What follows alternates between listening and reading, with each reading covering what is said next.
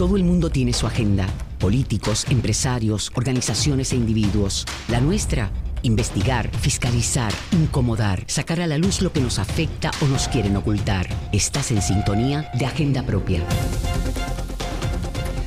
Y bienvenidos y bienvenidas a otra edición de Agenda Propia. Les saluda como de costumbre Damari Suárez y les invito a que me acompañen durante esta hora en el único programa en la radio puertorriqueña especializado en la investigación a fondo y en la fiscalización.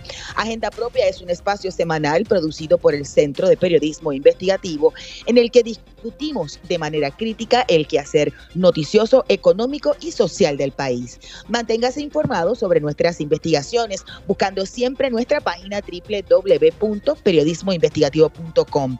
También nos puede encontrar en las redes sociales del centro, tanto en Twitter como en Instagram y en Facebook, buscándonos como arroba CPIPR. En nuestra agenda del día hoy hablamos sobre las denuncias de grupos ambientales sobre un cambio en el alumbrado costero por uno no apropiado para las tortugas marinas, hecho la pasada semana por la empresa a cargo de la distribución de la energía en el país, Luma. Bueno, tras las denuncias, la empresa comenzó a cambiarlas nuevamente.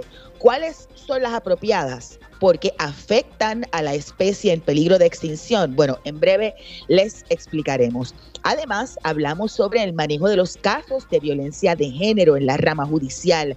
Cristina del Marquiles nos narra las expresiones de la jueza presidenta Maite Oronos Rodríguez sobre los reclamos de rendición de cuentas de los tribunales y nos habla de las fallas del sistema en atender estos casos.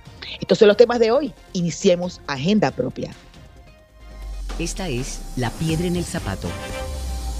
Bueno, como les explicaba, el pasado viernes 8 de julio, miembros del grupo denominado Amigos de las Torturas, Tortugas Marinas eh, denunciaron en las redes sociales que empleados de Luma Energy habían cambiado focos rojos por focos blancos en un área costera en Maunabo. Para discutir lo que ha ocurrido, nos acompaña Ana Teresa Sola, interna del Centro de Periodismo Investigativo, y que escribió la historia que lleva como título Luma cambia alumbrado costero por uno que no es apropiado para las tortugas marinas. Saludos y bienvenida a Agenda Propia.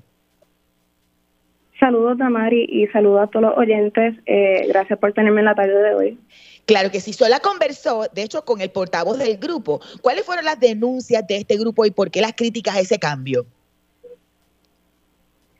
Pues eh, Luis Crespo, el presidente de, del grupo Amigos de las Tortugas Marinas, eh, denunciaron a la prensa que estas luces blancas LED, LED eh, tienden a, desorientar a las tortugas marinas y por eso eh, denunciaron a, la agencia para poder reinstalar las luces apropiadas, que son las luces rojas o las anaranjadas. Wow. Entonces, eh, eh, en algún momento Luma dio alguna explicación, ¿verdad?, de por qué se hizo este cambio, porque es evidente a través de las redes sociales cuando publican eh, las fotografías del cambio de las luces que estaban por las luces que fueron, ¿verdad?, este, puestas nuevas por, instaladas nuevamente por, por, la empresa. Pues no, Luma no, no llegó a expresar por qué la razón inicial de, cambiar las luces originales por eh, luces blancas, pero luego comunicaron que se estarían reinstalando las luces rojas y las luces anaranjadas nuevamente. El, CPI le pidió eh, unas declaraciones a Luma o algunas declaraciones en la historia que escribiste. ¿Cuáles fueron esas declaraciones de Luma? Como parte de la iniciativa de alumbrado público comunitario, Luma se compromete a instalar luces aptas para tortugas en áreas costeras designadas para proteger el medio ambiente local.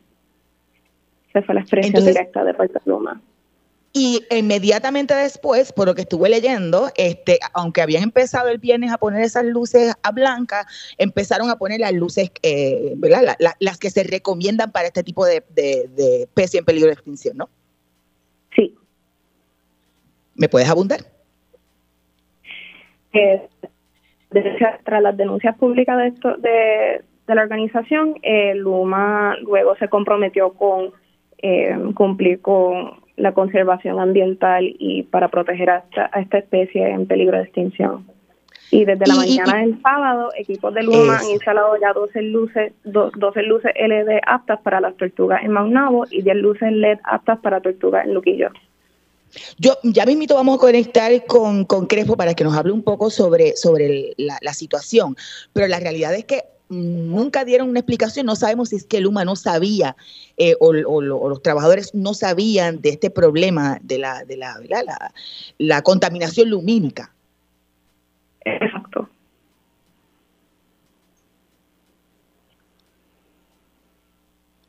Sí, el... Eh... Ajá. Ana Teresa, sí, dime. ¿Qué me ibas a decir? ¿Qué, me ibas a decir?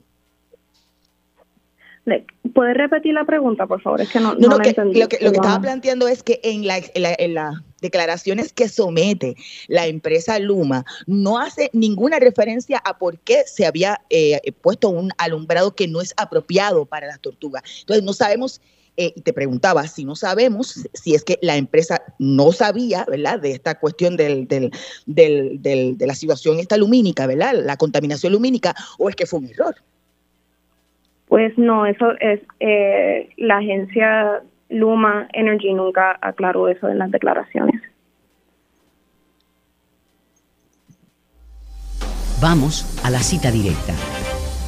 Bueno, Ana Teresa, ya nos conectamos vía telefónica con Luis Crespo, portavoz del grupo Amigos de las Tortugas Marinas. Saludos y bienvenido a Agenda Propia. Saludos, buenas tardes. Bueno, para contextualizar, eh, Ana Teresa nos explicaba un poco, pero ¿qué hacen esas luces que no sean apropiadas para las tortugas marinas? Cuéntenos.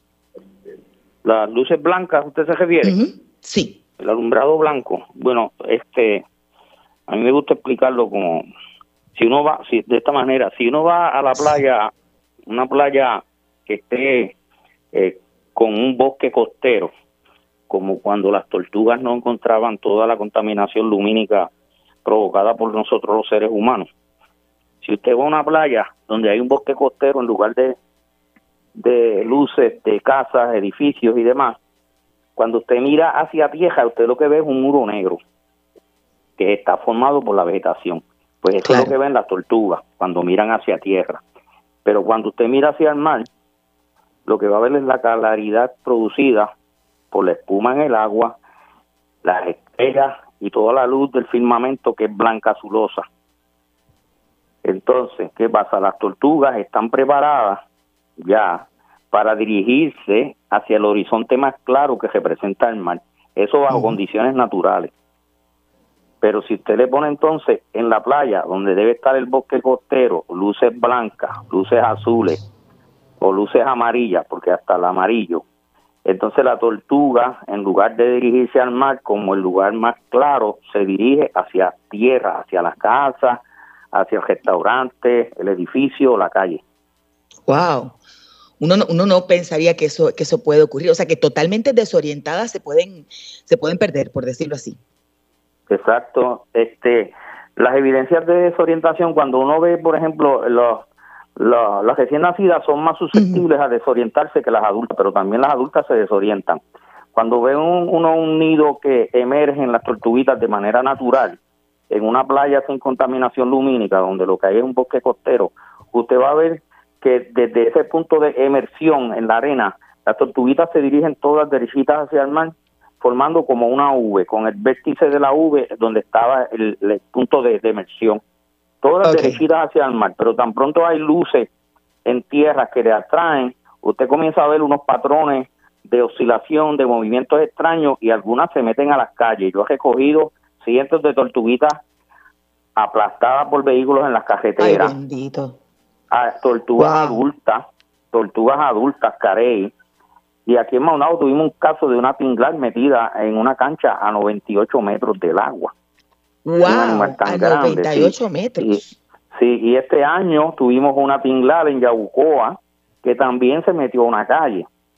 Así que estamos hablando de que esas luces blancas y azules y amarillas en las playas donde anidan tortugas son un grave problema porque desorientan tanto adultas como recién nacidas y provocan mortandad, mortalidad por vehículos, mortalidad por depredadores, etcétera. Wow. ¿Cuándo ustedes se percatan, ¿verdad, del cambio de esa, de esa iluminación y sobre todo, ¿saben si ese cambio o esa misma iluminación se ha utilizado en, en alguna otra zona costera? Bueno, a lo largo de alrededor de todo Puerto Rico, la isla de Vieques y Culebra también se está utilizando en esas luces rojas, no eso no es solo Maunao y Luquillo. No, no, no, no, no, no, no, bro, no las luces blancas, yo hablo del cambio de luma a la, a la luz blanca. Ah, bueno, las luces ya estaban rojas, y entonces no sé por qué vinieron a cambiar las blancas. Yo me yo le pregunté al supervisor de la brigada que estaba haciendo el trabajo en Maunao. Le pregunté que por qué razón las iban a cambiar a blanca, porque ya están rojas por una directriz que había de cuando era energía eléctrica, que, se, se, identificaron los puntos donde había que ponerlas rojas. Y la persona lo que me contestó simple y llanamente fue que ellos tenían una aplicación en el celular que decía dónde, dónde dice dónde tienen que cambiarla. Yo le dije, pero ¿por qué las tienen que cambiar si ya están rojas? ¿Por qué las van a poner blancas? Eso no, eso no es una, eso es una explicación. espérese, pero un, un, momentito, porque le digo que tenía una aplicación que qué? Que ellos tienen una aplicación, los empleados de Luma, tienen una aplicación en su celular que les indica cuáles luminarias o focos tienen que cambiar. Ok. Entonces me dice... ¿Y le, salía esas? ¿Ah? Y le salía esas que cambiaron allí en Maunabo. Exacto, le salía eso, pero lo, extraño e interesante es que las cambiaron de manera alternada. Dejaban una roja y una blanca, una roja y una blanca. Como eso da la impresión de que es como quedar bien con todo el mundo y complacer a alguien. De verdad, em, em, explíqueme mejor, ¿por qué usted dice eso? ¿A qué, a, qué le, ¿A qué le lleva a esa conclusión? Bueno, si usted ve que ponen unas luces rojas y ya están rojas porque se sabe que es por tortuga, la primera pregunta es ¿por qué las tienen que cambiar a blanca? Luego viene la segunda pregunta, ¿por qué las cambiaron de manera alterna? Entonces nos dice, bueno, pues aquí están pensando, alguien está pensando, las pongo una blanca y una roja y no afectó las tortugas. Pues eso no es cierto, porque las blancas van a afectar. Entonces pongo blancas y así comprar cual que quiere cambiarla. A personas que no le que que quieren, que no quieren las rojas, que las quieren blancas. ¿Entiendes? Entonces, este, estoy como como el billete de 100, que a todo el mundo le gusta. se tratan de complacer a todo el mundo, pero eso no se trata de complacencia. Eso se trata de que hay una ley estatal que indica que los luminarias que eran antes de energía eléctrica frente a las playas de anidación de tortugas tienen que ser amigables a las tortugas. Y por eso la pusieron roja y eso lo pagaron con fondos de FEMA. Esos son fondos federales. Y si la cambian otra vez a luz blanca, están violando la ley estatal. Y también pueden estar en violación de la ley federal de especies en peligro, porque si una tortuga muere por una luz blanca que cambiaron, hay una responsabilidad legal de un delito grave federal.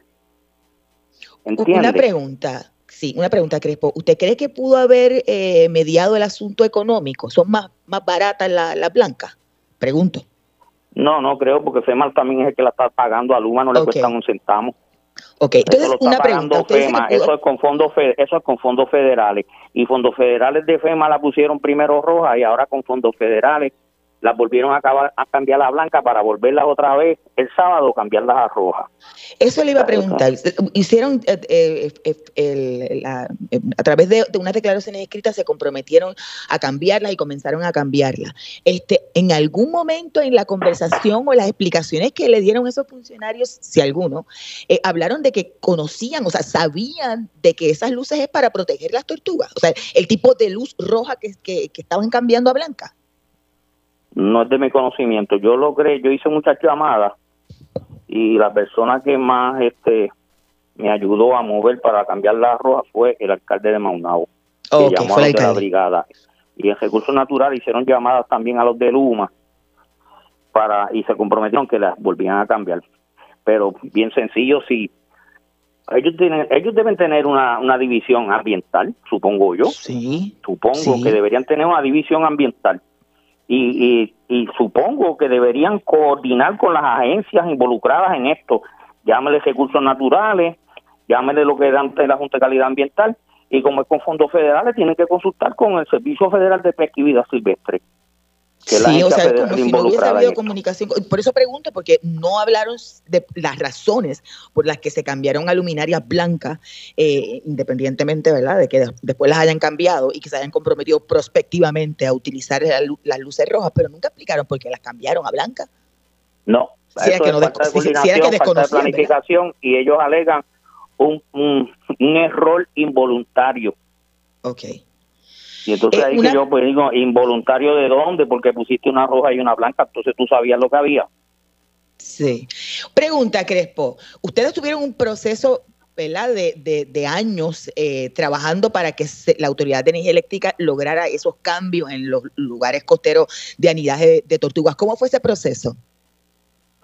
Pues todo, esto de trabajar en la conservación es algo largo y cuesta arriba, arterioso y de, y de y de provocar frustraciones y, porque no se mueve la cosa este y todo lo que es eh, con la zona marítimo terrestre en Puerto Rico todavía se pone más difícil. Mi organización estamos trabajando desde el 2001. Nosotros empezamos para trabajar lo de el saqueo de huevos y matar tortugas. Detuvimos eso y después nos dimos cuenta de que hay otras amenazas. La mayor amenaza es contaminación lumínica. Comenzamos a movernos en esa dirección. Eh, vino la ley por fin de control de la de, y prevención de la contaminación lumínica en Puerto Rico, una ley muy buena de avanzada, pero que le falta le falta garras a esa ley. No tiene cómo procesar a la a los violadores. A los que violen. Sí, a los que violen no tiene cómo procesarlo, eso le falta garra. Entonces, por fin, debido a la desgracia de María, porque es la verdad, se destruyeron si esto es miles y miles de postes y alumbrados públicos en Puerto Rico, Maunabo esto fue un desastre, por aquí entró el huracán. Entonces, este, como beneficio, si pudiéramos decir, pues entonces nos ponen las luces rojas por fin, nosotros dimos las coordenadas donde era, y eso fue un trabajo de muchos años, ¿entiendes? Y, y ahora de repente, puff, como que se desaparece. Eh, Crespo, y finalmente, ¿cuántos, eh, ¿de cuántos lugares estamos hablando de anidajes a través de todo Puerto Rico? ¿Cuántos? Bueno, potencialmente, potencialmente cualquier playa de arena es una playa donde puedan anidar tortugas, porque no todas son tinglares. La, la, mucho del público en Puerto Rico piensan los tinglares que es una tortuga grande, que necesita mucha arena, pero tenemos tortugas carey, que es una tortuga más pequeña, que es bien ágil, se mete por muchos sitios y en una plaquita pequeña de arena puede anidar. Así que, este, ¿cuántos? Pero hay unos lugares que son más críticos que otros por la cantidad de nidos y especies que hay. Por ejemplo, el litoral sureste de Puerto Rico, en la isla grande de Puerto Rico, es donde más tortugas hay en la isla grande de Puerto Rico, sumando tinglar, carey y tortuga verde. ¿Dónde fue eso, perdón? Desde Humacao hasta Guayama. Ah, esa zona. Sí, esa zona. Esta zona aquí, principalmente Maunao, tenemos mm, tantas tortugas como no hay en otros lugares. No hay otros lugares en Puerto Rico como el Cogedor Ecológico del Noreste que sí tienen mucho tinglar, pero no tienen carey ni tienen tortuga verde. Así pasa en Dorado. Tienen mucho tinglar, pero no tienen carey. Pero en esta zona de Puerto Rico tenemos la, la dicha de que eh, tenemos muchas de todas. ¿Entiendes? Entonces se hace crítico aquí aunque es crítico en otros lugares, después que hayan 50 nidos, ya la situación se convierte en crítico, porque 50 nidos es, una playa importante. Entonces aquí usted tiene, por ejemplo, en Maunao ahora mismo 267 nidos de tinglar. y va empezando a entrar la carey y ahorita, y ahorita tenemos casi 200 nidos de carey. Y cuando usted le suma 200 más en Patilla, casi 300 en Humacao de carey, pues entonces está en un área crítica, pero la ley lo que dice es, la ley dice bien claro que en cualquier playa que haya anidación de tortugas no puede llegar iluminación artificial a la playa. Claro. Pregunta, que ya yo tengo conectado a mi próximo invitado. Eh, eh, ¿Habrá alguna comunicación de ustedes, la de formal, con Luma, bendito, para orientarlos sobre eso que nos está explicando, para que no vuelvan a cometer el error? Bueno, nosotros sabemos que dentro de recursos naturales, la división que trabaja con contaminación lumínica eh, ya está en contacto con ellos para reunirse y volver a ir sobre los asuntos que habían atendido cuando era energía eléctrica para que esto no siga sucediendo. Porque en Maunabo nos cambiaron 12, pero todavía hay otras dos en otro punto que las cambiaron a blanca y necesitamos darle seguimiento. Pero sí está este, la división de contaminación lumínica está haciendo contacto con ellos. Qué bueno. Gracias, Luis. Escuchaban a Luis Crespo, portavoz del grupo Amigos de las Tortugas Marinas. Y ahora conectamos con Francisco Paco López, de otra organización de Arrecifes Pro Ciudad. Saludos y bienvenido a Agenda Propia. Muchos saludos y muchas gracias por la invitación. Saludos a todos. Buenas tardes. Saludos a Luis Crepo, profesor portuguero de allá de Sí, su organización mantiene unos acuerdos para evitar esta cosa de la contaminación lumínica, pero acá en la zona metro. ¿Dónde específicamente, eh, y si lo puede explicar? Sí, nosotros trabajamos las playas de Carolina, entiéndase las dos playas de Isla Verde, Isla Verde Este, Isla Verde Oeste en ambas playas. Sí, esas son las dos playas. y en esa y en ese caso, este, ¿cuál es la importancia en esas zonas de evitar la contaminación lumínica? Oh, tenemos problemas en, las dos playas. Eh, nosotros somos los tortugueros de Isla Verde y trabajamos bajo el permiso que tiene Arrecife Pro Ciudad que tiene el acuerdo de manejo para la Reserva Marina Recife La Verde. Nosotros tenemos mucha amenaza aquí de contaminación lumínica. Imagínate, toda la construcción que hay aquí es una costa totalmente tapizada de cemento. Eh, y, y pues claro, yo siempre digo que la, la, las lámparas, los focos de iluminación son como banderas, banderas. Eh, para banderas te te indica eh, propiedad, te indica, te identifica un espacio de, pues esa esa iluminación también los condominios y los hoteles lo usan como bandera, diciendo esto es nuestro aquí, te voy a iluminar la playa para que ni te acerques. O sea, si te acercas te vayas rápido, porque te lo voy, te voy a iluminar. Entonces ese, ese concepto de seguridad, entre comillas, porque en verdad la seguridad es una excusa en este caso, eh, pues es, ha sido el problema número uno. Nosotros tenemos esta, esta costa urbana y nosotros lo que estamos diciéndole a, a los condominios, a los hoteles, es tratando de, de educarlo en el sentido de que, mira, no se trata de apagar las luces, lo que se trata es de colocar el foco correcto en la dirección correcta, o sea, que no proyecte hacia la playa. Eso es todo lo que pedimos. y, y, el, qué, bueno que trae eso porque era parte de mi pregunta. No es solamente la iluminación eh, pública, ¿verdad? Los, los focos de, de, seguridad de la Autoridad de Energía Eléctrica, en este caso de Luma, sino en el caso, por ejemplo, de la zona metro, es la cantidad de negocios y residencias y hoteles que hay, eh, condominios altos que están frente al mar. Correcto. La gente tiene, la gente tiene conciencia de eso, o sea, están adquiriendo conciencia. ¿Y qué esfuerzo están haciendo ustedes en esta organización?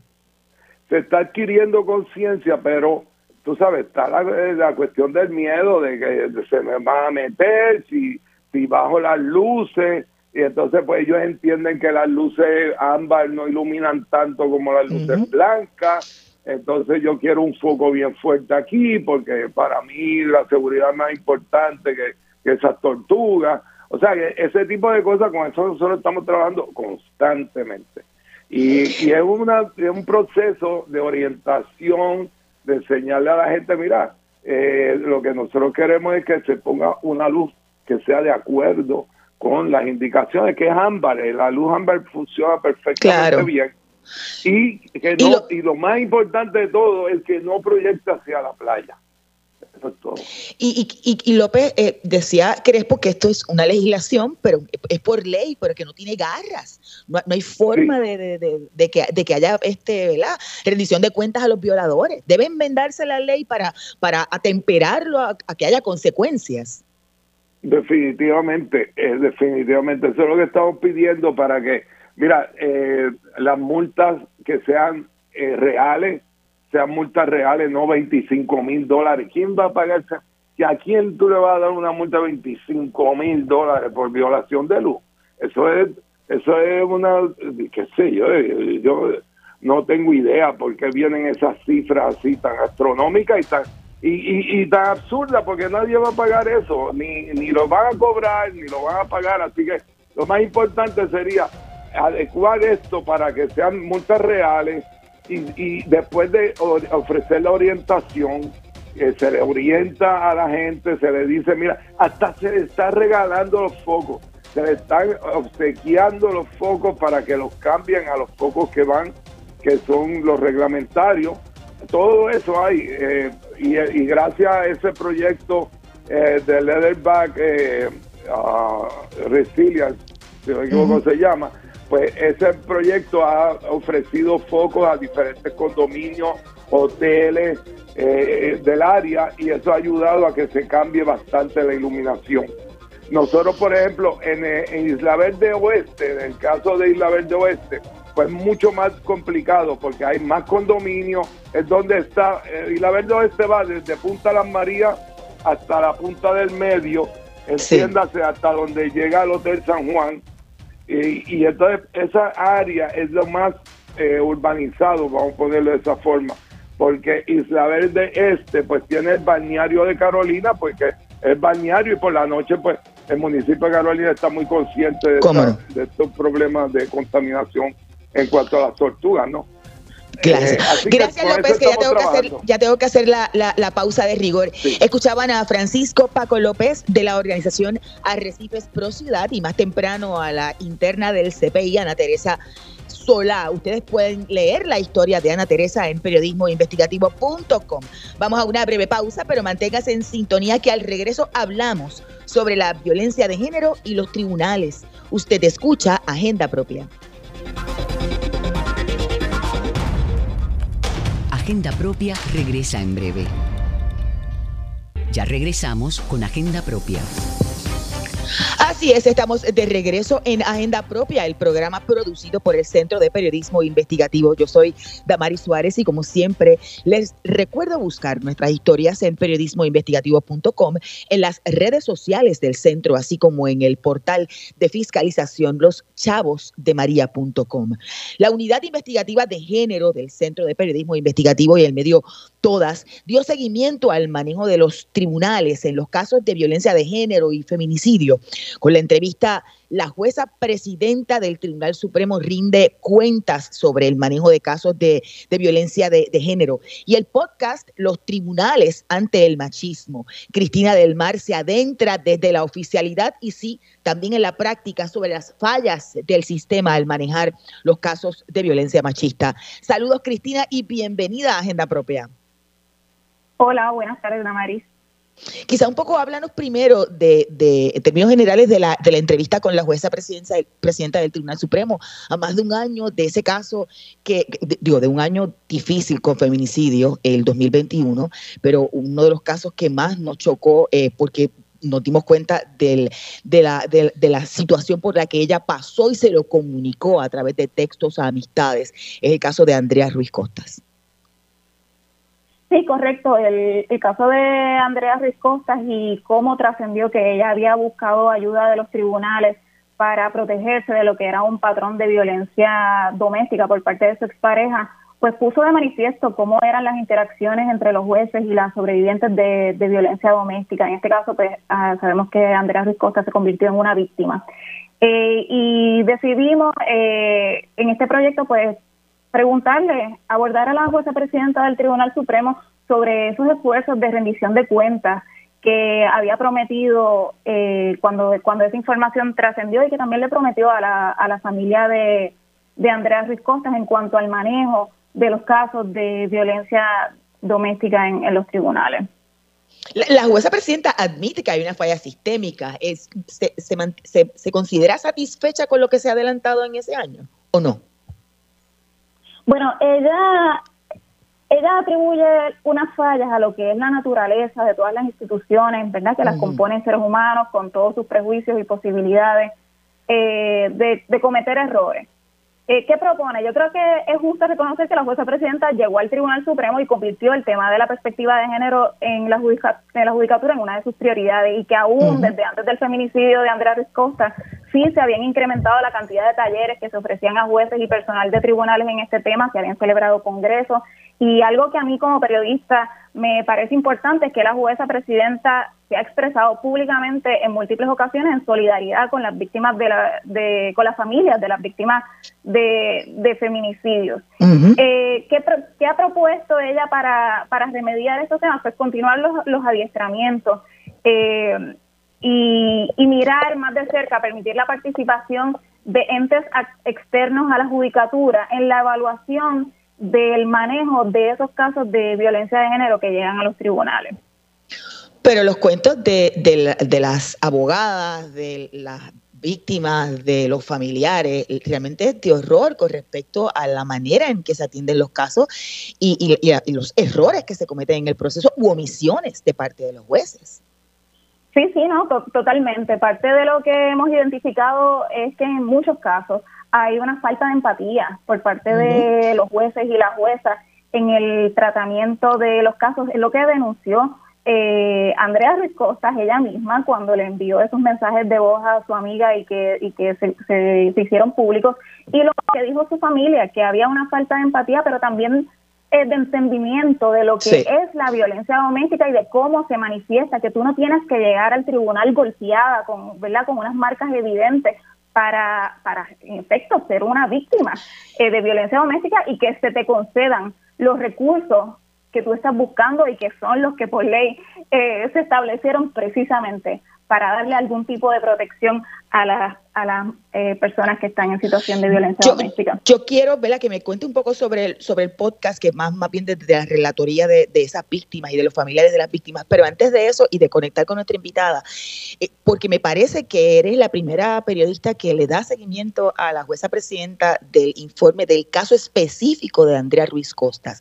Ella eh, lo justificó, muchos pensaban que, que, se quedó corto, ¿verdad? Este, el, el informe específico de lo que ocurrió en el caso de Andrea Ruiz Costas. ¿Qué dijo la, jueza presidenta? Bueno, eh, después de que, de que ¿verdad? ocurrió el feminicidio de Andrea Ruiz Costas eh, y que trascendió esta información de cómo ella había ido a los tribunales a pedir ayuda que no se le concedió, se ordenó una investigación de las dos juezas que atendieron eh, sus casos, ¿verdad? Porque ella fue primero a pedir una orden de protección que en ese momento no se le concedió, se le, se le citó para una fecha posterior junto con el agresor para entonces evaluar si se le concedía la orden de protección. Pero ella también fue una segunda ocasión a denunciarlo criminalmente. Y esos son los audios que trascendieron de la jueza que determina no causa, sin hacer ningún tipo de pregunta eh, para indagar en lo que ella estaba eh, comentando.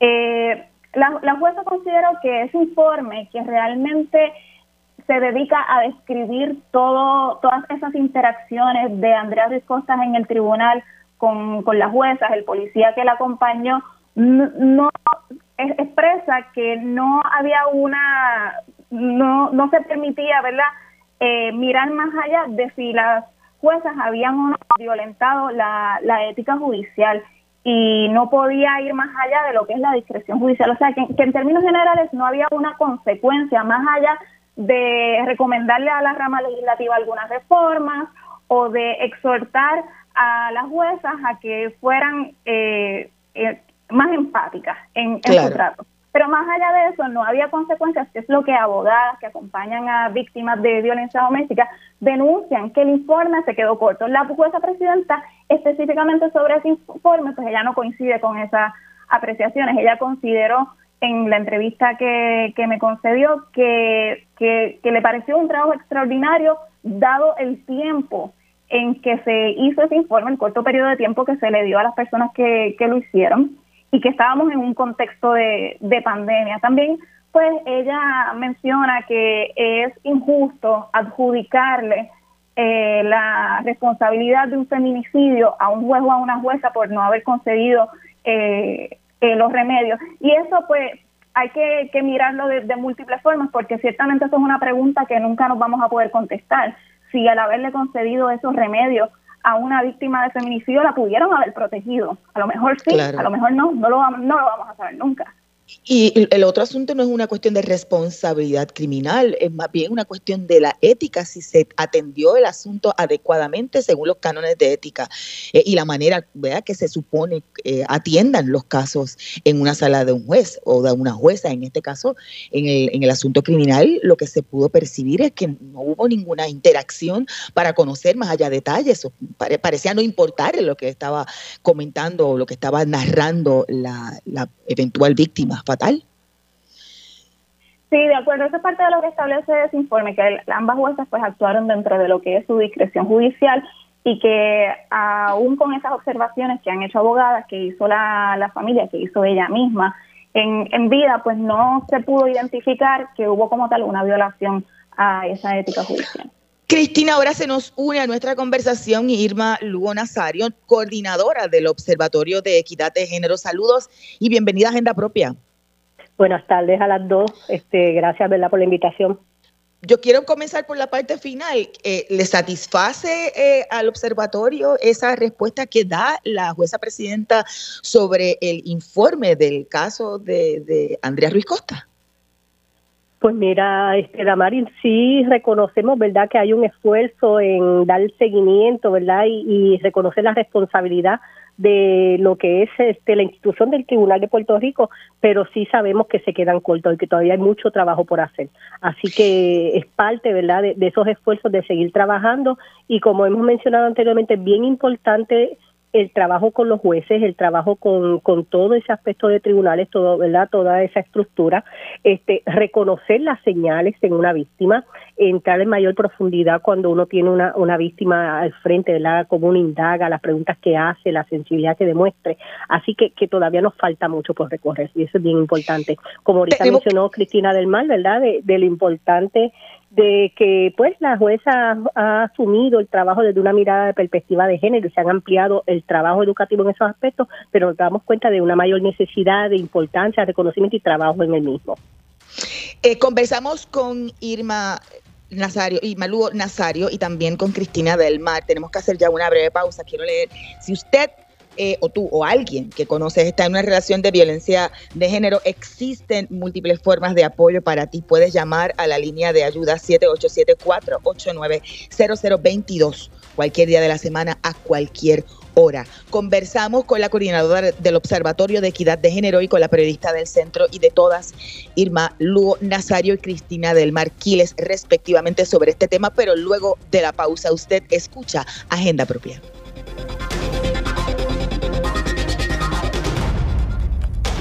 Agenda Propia regresa en breve. Ya regresamos con Agenda Propia.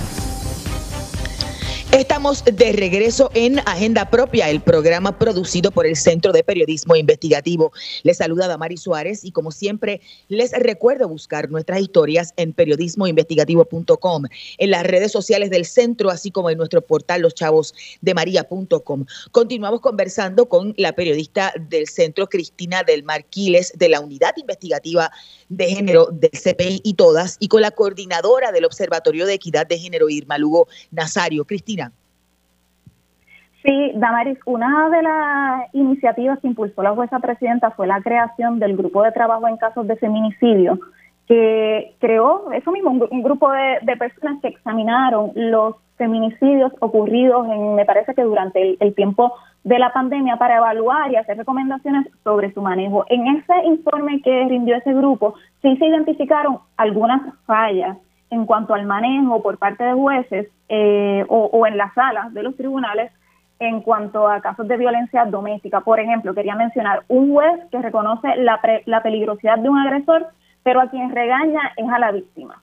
En otro caso, un fiscal que decide perdonarle a un maltratante una violación a una orden de protección y lo que dice es que en una ocasión futura, pues entonces radicaría cargo. En otro caso, una peticionaria de una orden de protección dijo haber sido víctima de agresión sexual y el juez que presidía esa vista no lo refirió a la policía para que lo investigara. Eh, entiendo que el Observatorio de Equidad de Género ahora tiene la encomienda de ampliar este estudio y quería que la doctora Lugo Nazario hablara sobre este acuerdo que han firmado con el Poder Judicial. Pues bueno, este, nosotros en febrero de este año firmamos un acuerdo colaborativo este, gracias a una subvención ofrecida por la Fundación Comunitaria de Puerto Rico para realizar una revisión de expedientes de tribunales de feminicidios íntimos, de casos ya finalizados de entre el año 2014 al año 2019. Así que en este momento nos encontramos en esa revisión de los expedientes. Vamos a estar viendo los expedientes por regiones judiciales. Son 13 regiones, ¿verdad?, que tenemos a nivel de tribunal en Puerto Rico. Este, ya prácticamente estamos finalizando con la región de San Juan y estamos comenzando con la región de Bayamón. Y pues algo que también solicitamos en esa revisión de expedientes es que se nos permitiesen identificar casos civiles, ¿verdad?, que estuviesen relacionados para poder también ver esos expedientes. Doctora, ¿y qué, cosas están buscando específicamente? ¿Qué, qué, están mirando en la revisión pues, de expedientes? Bueno, estamos mirando este, cómo han sido los procesos desde que ocurre el feminicidio íntimo, eh, las vistas que se fueron dando, ¿verdad? que se fueron pautando, en caso de que si hubo casos de que hubiesen pasado los seis meses, ¿verdad? Y, la persona hubiese salido por habeas corpus, estamos viendo el, el tipo de arma que se utilizó en, la, en verdad en, el asesinato. Este vemos los nombres de las víctimas nacionalidad edades si tenían hijos e hijas este hijos e hijas en común con la pareja o que tuviesen hijos e hijas verdad de, otras parejas. Así que, que eso es parte del perfil de las víctimas que estamos viendo. También, ¿verdad? Pues en el perfil de esos victimarios, pues de lo que se reconocen esos expedientes desde escolaridad, profesión, eh, si hubo otro, por ejemplo, en el uso de armas, ¿verdad? Pero también si hubo otro tipo de casos. Cuando vemos que los casos van por artículo 93 en primer grado, pero después vemos en esas negociaciones que se dan, ¿verdad? Pues lo que queremos ver es cómo se finalizó en el en el caso cuál fue la acusación final, ¿verdad? La pena la pena final porque vemos, ¿verdad?, como la actuación a través de fiscalía y los abogados de defensores, pues que la persona inicialmente se le radica unos cargos y después cómo es que finalizan esos cargos y la condena que se le da a los victimarios. Hello. Sí, yo, yo, quería hacer una pregunta sobre, sobre cuánto ha podido adelantarse, si, si alguna, eh, a raíz de todas esas eh, eh comités, eh, recomendaciones que se dieron a la luz del, del, feminicidio de Andrea Ruiz. ¿Se ha adelantado algo, doctora, o no? Pues en el manejo de los casos en los tribunales, ¿verdad? En, en, el trabajo que estamos haciendo, todavía no me atrevería ¿verdad? A, decir que, hay unas recomendaciones. Nosotras solicitamos ver que fuesen feminicidios íntimos como tal, pero en el trabajo del observatorio, nosotras sí reconocemos la diversidad de las manifestaciones de feminicidio, ¿verdad? Que hay diferentes categorías. Pero en este trabajo en específico, estamos trabajando con feminicidios íntimos. Mm, y todavía, de verdad, no, no nos atrevemos a decir ya que, que estamos con unas recomendaciones.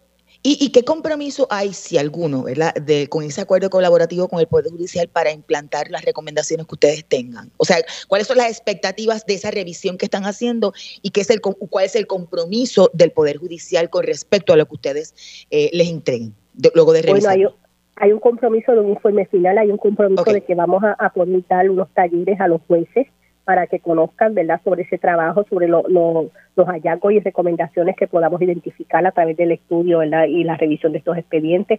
Así que, que hay una apertura en ese sentido, en ese trabajo de colaboración. Y, quizá un poco, eh, porque la, la, en la historia de, Cristina hasta la jueza presidenta lo acepta, ¿verdad? Hay una, hay una resistencia, y yo creo que la mayor parte de la gente lo, hemos, lo, lo, lo vemos así desde acá, hay una resistencia de los jueces, de las juezas, en rendir cuenta, ¿verdad? Este, en, cómo se manejan estos trabajos en, las, en sus salas, en, en, en los tribunales. ¿Cómo manejar esa resistencia para transparentar el proceso? ¿Verdad? Y que sea uno adecuado, en este caso, de lo que nos referimos, a, la, a, las víctimas eh, de, violencia de género. Pues mire, este, yo creo que, es interesante, ¿verdad? Porque hay una cultura institucional en, las agencias y el tribunal, ¿verdad? Como una de las de los organismos primordiales del Estado, del país, ¿verdad? Pues, pues, ha, pues ha gozado de, un privilegio y quizás en, el verse en esta exposición, ¿verdad? En la rendición de cuentas que es parte de, de un sistema democrático real, pues esa apertura puede ser dolorosa, pero es parte de un esfuerzo, así que, que esperamos eh, poder eh, tener mayor acceso en otro momento, ¿verdad? Una, quizás en una segunda parte de otra investigación donde se pueda abordar y ampliar este tipo de trabajo. De por sí, ¿verdad? Este, este logro fue ha sido interesante pues, por eso mismo, porque en la firma de ese acuerdo colaborativo, pues las resistencias naturales, ¿verdad? Este, que podemos ver, que no podíamos ver, eh, no podíamos, no podemos en este trabajo que estamos haciendo escuchar grabaciones, es lo que los expedientes como tal. Así que, que quizás en ese aspecto pues hay unas limitaciones, pero es parte de, esos procesos de aprendizaje, yo creo que para nosotras acá en el observatorio también, ¿verdad? De las cosas, de las posibilidades, de lo que se puede encontrar y en algún momento, ¿verdad? Pues tenemos ideas de las cosas que se pueden trabajar a futuro. Eh, que, eh, antes de entrar en unas lecciones que me gustaría que, evaluara el proceso este de, todo lo, ocurrido durante el pasado año, eh, me gustaría específicamente de ese, de ese proyecto que tienen. Escuchaba que ya terminaron San Juan, van por Bayamón. ¿Cuánta, o sea, ¿Cuál es la expectativa en términos de tiempo que, que se pueda tomar el observatorio en hacer esa evaluación de todos esos expedientes? Pues mira, Damari, nosotras ha sido un proceso interesante precisamente porque nos damos cuenta que nos está tomando más tiempo del que esperábamos. Mm. Pero esperamos para nuestra meta, ¿verdad? Nosotras acá en el observatorio que ya para diciembre hayamos podido finalizar con la revisión de los expedientes y ya estaríamos trabajando entonces con la redacción del informe como tal. Ok, o sea que le ha tomado más tiempo. ¿eh? ¿Por, por, qué razón? ¿Es complicado? ¿Son muy, muy voluminosos? Eh, digo, y hasta me preguntan por acá en, en, eh, a través de, la, de las redes si, si realmente hay alguna, ¿verdad? Es quizá un poco problemático el, que no haya las regrabaciones o las grabaciones y que solamente sean los expedientes en papel. Pues mira, este, una de las cosas es que Débora y yo, la, doctora Débora Upegui, la analista del observatorio, y esta servidora no somos abogadas, ¿verdad? No conocemos, pero sí tenemos la, nos acompaña en este trabajo de investigación la licenciada Carmen Lebrón, así que ella es nuestra asesora legal en este aspecto. Así que, que nosotras eh, inicialmente, pues sí, como que, pues, conocer los términos, código penal, este, las leyes, los diferentes artículos según iban cambiando, pues íbamos sobre el proceso ya, pues uno va conociendo, o sea, ya lo va aprendiendo, ¿verdad? Así que, que ha sido parte de ese proceso, un, un proceso un poco complejo, ¿verdad? Porque uno también tiene esa mirada, este, ver, ¿verdad? En la documentación, según vamos documentando los jueces, el tiempo de las vistas, si, lo, si las personas estuvieron presas, si estuvieron presentes en sala o no, pues son cosas que, que uno va identificando y va, va acelerando en la revisión. Pero ha sido un proceso interesante en ese sentido, así que, que tenemos expectativas, ¿verdad? De, de que de que sea un esfuerzo y que podamos a, este, abordar y, y, hacer recomendaciones que sean tomadas en consideración. Y, finalmente quizás una mirada no a los tribunales nada más, Lugo, sino realmente al país. El año pasado fue un año bien convulso, ¿verdad? Eh, en términos de feminicidios y feminicidios que captaron mucho la atención y que pusieron al relieve el asunto de la violencia de género eh, y, de, y, de, y de, la, situación, de la emergencia que, que se vive en Puerto Rico. Eh, hemos adelantado, yo creo, en términos generales para concientizar sobre este problema. Yo creo que sí. Mira, eso es algo que, que lo vamos viendo a diario. La gente, y, y es, importante, la, es terrible cada caso que ocurre, es terrible cada mujer que, que muere asesinada, ¿verdad? Pero también la gente dice, pero es que estamos ante una orden ejecutiva de violencia de género, siguen ocurriendo casos, pero yo creo que la gente está más consciente, este, las mujeres están más conscientes, denuncian más, y, se recurre a buscar más ayuda. Pero así nos damos cuenta, ¿verdad?, que tampoco es suficiente, tenemos que hacer más. Pero es parte importante de ese proceso de conciencia social, de responsabilidad social, de conocer de, que las mujeres no están solas, que pueden buscar ayuda, pueden, hay, hay espacios, ¿verdad?, de apoyo, de acompañamiento, pero nos damos cuenta que necesitamos más recursos. Eso, eso es bien importante, especialmente ¿verdad? si hablamos de las intercesoras legales, que, que ustedes tuvieron la oportunidad de, escuchar los audios en el trabajo que hizo Cristina del Mal, es importante porque las, las intercesoras legales están en los tribunales pagadas por las organizaciones de mujeres. Exacto. Y entonces vemos también cómo cada año los recursos a las organizaciones de mujeres les son recortados.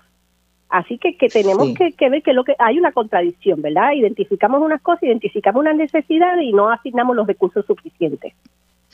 Gracias. No sé si Cristina quiere decir algo antes de finalizar el, espacio. A Cristina del Mar, si se encuentra en línea. Sí. sí, yo quería mencionar algo y es que es importante recordar que el, los tribunales es el último recurso luego de una cadena de eventos que conllevan la violencia doméstica y que muchas veces culminan en feminicidio. Que, y esto lo mencionó la jueza también, que como sociedad tenemos que evitar llegar a ese, a, ese punto, ¿verdad? ¿Y cómo se hace eso? Pues con la educación, para poder hablar de prevención, para no tener que hablar de, de víctimas que llegan a los tribunales y no se les eh, dan las contestaciones, las respuestas que están buscando, tenemos que hablar de educación y de prevención. Gracias. Yo también, Damari, me gustaría algo bien importante. Este caso que tuvimos en adjuntas, el caso de Jennifer Michelle, esta semana, este caso es bien importante porque destaca algo que las mujeres viven a diario y es el tema del acoso y el hostigamiento sexual en sus áreas de empleo, que lamentablemente en el caso de Jennifer, este hombre la asesinó. Entonces es que, que nos hemos quedado en la discusión muchas veces de cómo una persona que trabajaba como guardia de seguridad tiene una carta de, de antecedentes penales limpia, ¿verdad? Pero tenemos también que ver la responsabilidad en las áreas de empleo y que las mujeres a dónde recurrimos a denunciar cuando estamos viviendo estas situaciones en nuestras áreas de trabajo. Y yo creo que, que es otra manifestación de violencia que muchas veces, ¿verdad? Este, nos encontramos solas en esos espacios. Gracias a ambas. Cristina del Marquiles, periodista de la Unidad Investigativa de Género del CPI y del Medio Todas, y la coordinadora del Observatorio de Equidad de Género, la doctora Irma Lugo Nazario. Si tú o alguien que conoces está en una relación de violencia de género, existen múltiples formas de apoyo para ti. Puedes llamar a la línea de ayuda 787 489 0022 cualquier día de la semana, a cualquier hora del día. Como de costumbre, les recuerdo buscar esta todas nuestras historias en periodismoinvestigativo.com y así suscribirse a nuestro boletín para que reciban en su correo electrónico nuevas investigaciones y contenidos. En periodismoinvestigativo.com también pueden visitar el kiosco virtual del centro y adquirir con sus donativos nuestros artículos. Gracias por la sintonía. Hasta la próxima semana. Hasta aquí, Agenda Propia. Este programa es una producción del Centro de Periodismo Investigativo con el apoyo de Espacios Abiertos.